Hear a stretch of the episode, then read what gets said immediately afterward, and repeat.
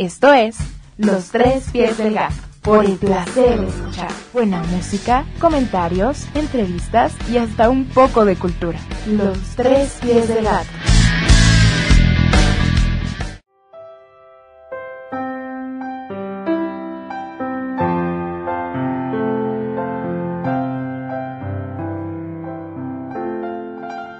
Hoy en día ya no se escriben cartas de amor, lo cual es una pena. Cuando tienes una hoja en blanco frente a ti, deberían salir cosas tan bonitas como las cartas de amor que Beethoven escribió a su amada secreta. Seguro que alguna vez has escrito un mensaje a alguien especial. Si no, es algo que deberías hacer al menos una vez en la vida. No sé si por fortuna o por desgracia, las cartas de amor de ahora podrían decirse que son un breve post-it pegado en la computadora o un WhatsApp. Escribir a los amores no correspondidos. Amores a primera vista, amores idealizados, amores llevados al extremo del suicidio. Amores que te dan esperanza, amores platónicos, amores imposibles, amores racionales, amores escondidos, amores otoñales, amor total. Esta semana hablaremos de los amores de dos de los grandes compositores de la historia de la música clásica, y que mucho inspiraron a dichos compositores, porque el mundo sin música sería una tragedia, y la música sin inspiración de un amor sería solo ruido. Esto es Los tres pies del gato, por el placer de escuchar.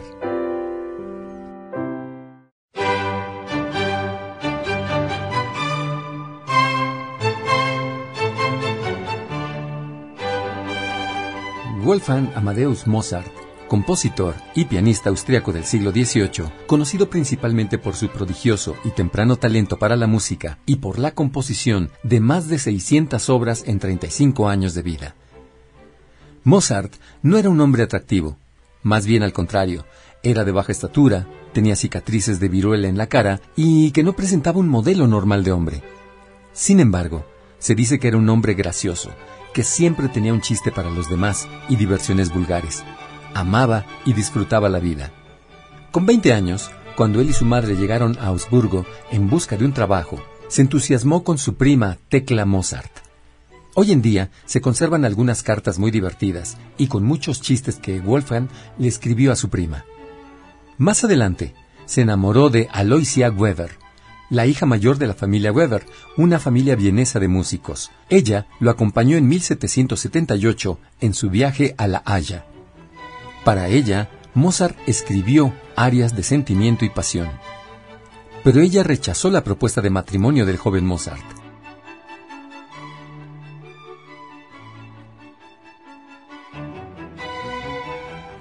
Más adelante, cuando Mozart se fue a vivir a Viena, ocupó una habitación amueblada en la casa de la familia Weber y conoció a Constance Weber. Se casó con ella en contra de la voluntad de su padre Leopold y bajo la recelosa mirada de la madre de Constance, Cecilia Weber, que había enviudado recientemente. Sin tener en cuenta todos estos inconvenientes, Mozart y Constance planearon un futuro feliz y se casaron. Hay muchas cartas de la pareja que comprueban estas circunstancias. Constance Mozart se ajustó a muchas facetas a su especial marido. Ella estaba dotada de capacidades musicales, sabía cómo llevar una casa y le facilitó a su marido en todo lo que pudo sus trabajos de composición. Estuvieron casados nueve años y tuvieron seis hijos. A él no le gustaba separarse de ella, pero cuando tenía que hacerlo, le escribía cartas tiernas donde le decía cosas como, no puedes imaginarte lo lentamente que pasa el tiempo sin ti.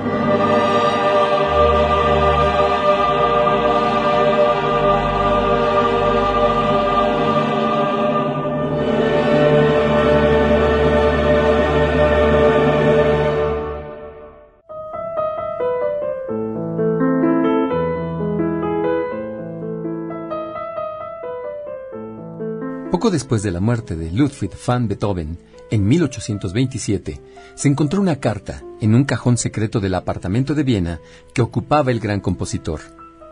Era un borrador de diez páginas escrito a lápiz para alguien a quien se dirigía como mi amada inmortal. La carta presenta una gama diversa de emociones. Beethoven suplica y declara su amor, y parece recíproco. Ni una sola vez en la carta se revela quién es la destinataria. Durante más de dos siglos se ha debatido la identidad de la amada inmortal. Hay una película biográfica de Beethoven de 1994 llamada Mi amor inmortal. En esta película se concluye que ese amor era la cuñada de Beethoven, Johanna van Beethoven. Esta teoría ha sido desmentida por casi todo el mundo, porque Beethoven tuvo una intensa batalla con ella por la custodia de su sobrino tras la muerte de su hermano. Por otro lado, se ha logrado comprobar que la famosa carta que escribió Beethoven fue escrita en una posada al costado de una carretera el lunes 7 de julio de 1812. Beethoven acababa de salir de Praga y probablemente conoció a su amada allí. Estaba haciendo escala camino al pueblo de Karlsbad, en Bohemia, donde se verían otra vez. Con esta información, muchos académicos han reducido sus conjeturas a dos mujeres. Una de estas mujeres es Antonie Bretano. Antonie era una heredera adinerada a la que Beethoven solía visitar. A veces simplemente tocaba el piano para ella afuera de la puerta de su dormitorio y suite. Beethoven amaba a su familia e incluso era amigo del marido de Tony. Ella es una verdadera posibilidad real, pero algunos suponen que la autoridad moral de Beethoven no le habría permitido continuar teniendo una aventura con una mujer casada, cuyo marido era amigo y hasta su asesor financiero.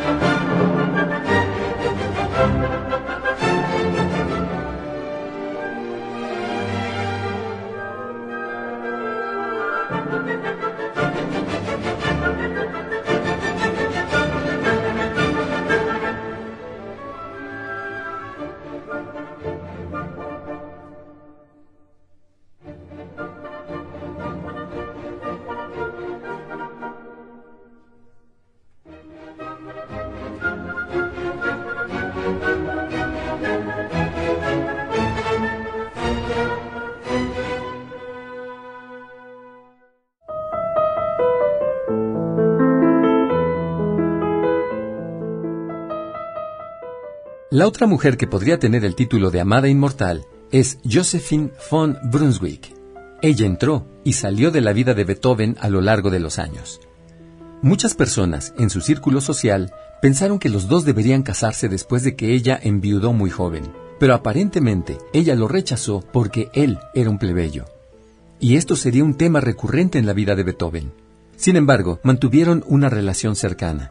En cartas que se encontraron y publicaron en la década de 1950, la llamó mi ángel, como en la carta de la amada inmortal. Un equipo de investigación del Museo Beethoven House en Bonn, Alemania, lugar de nacimiento de Beethoven, ahora cree que Josephine es la amada indicada. Algunos biógrafos contemporáneos, como Myrnard Solomon y Jan Swafford, creen que Beethoven y su amada cubrieron sus huellas con respecto a la relación. Probablemente se puede decir con seguridad que después de todo este tiempo, la amada inmortal continúe siendo simplemente la amada inmortal.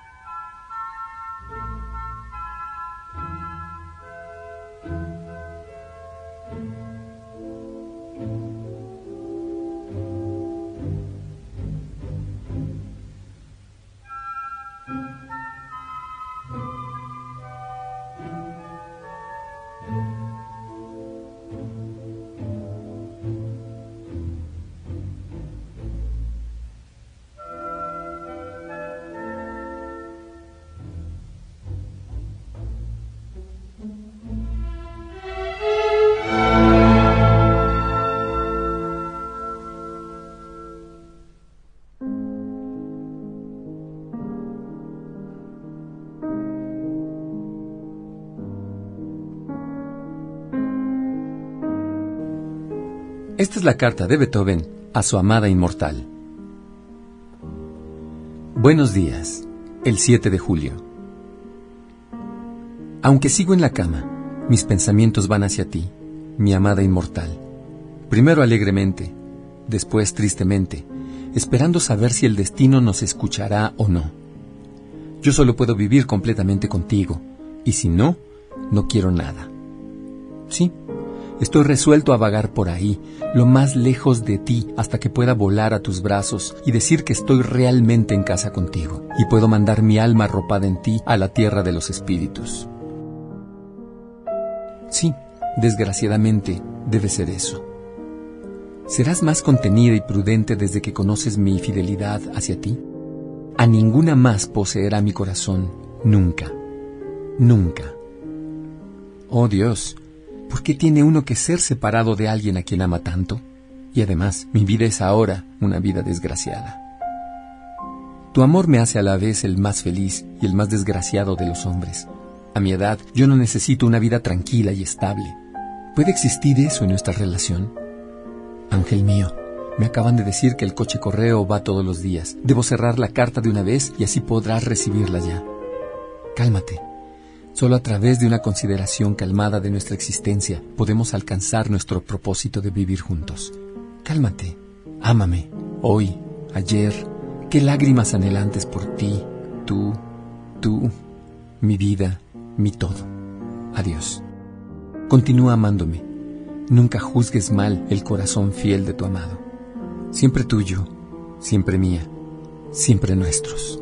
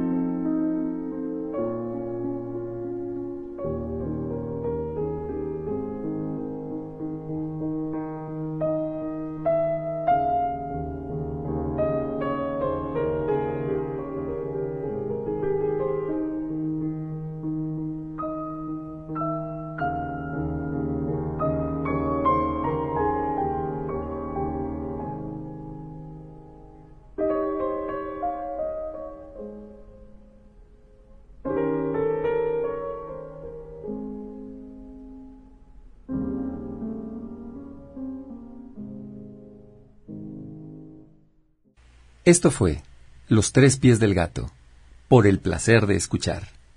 Hasta la próxima.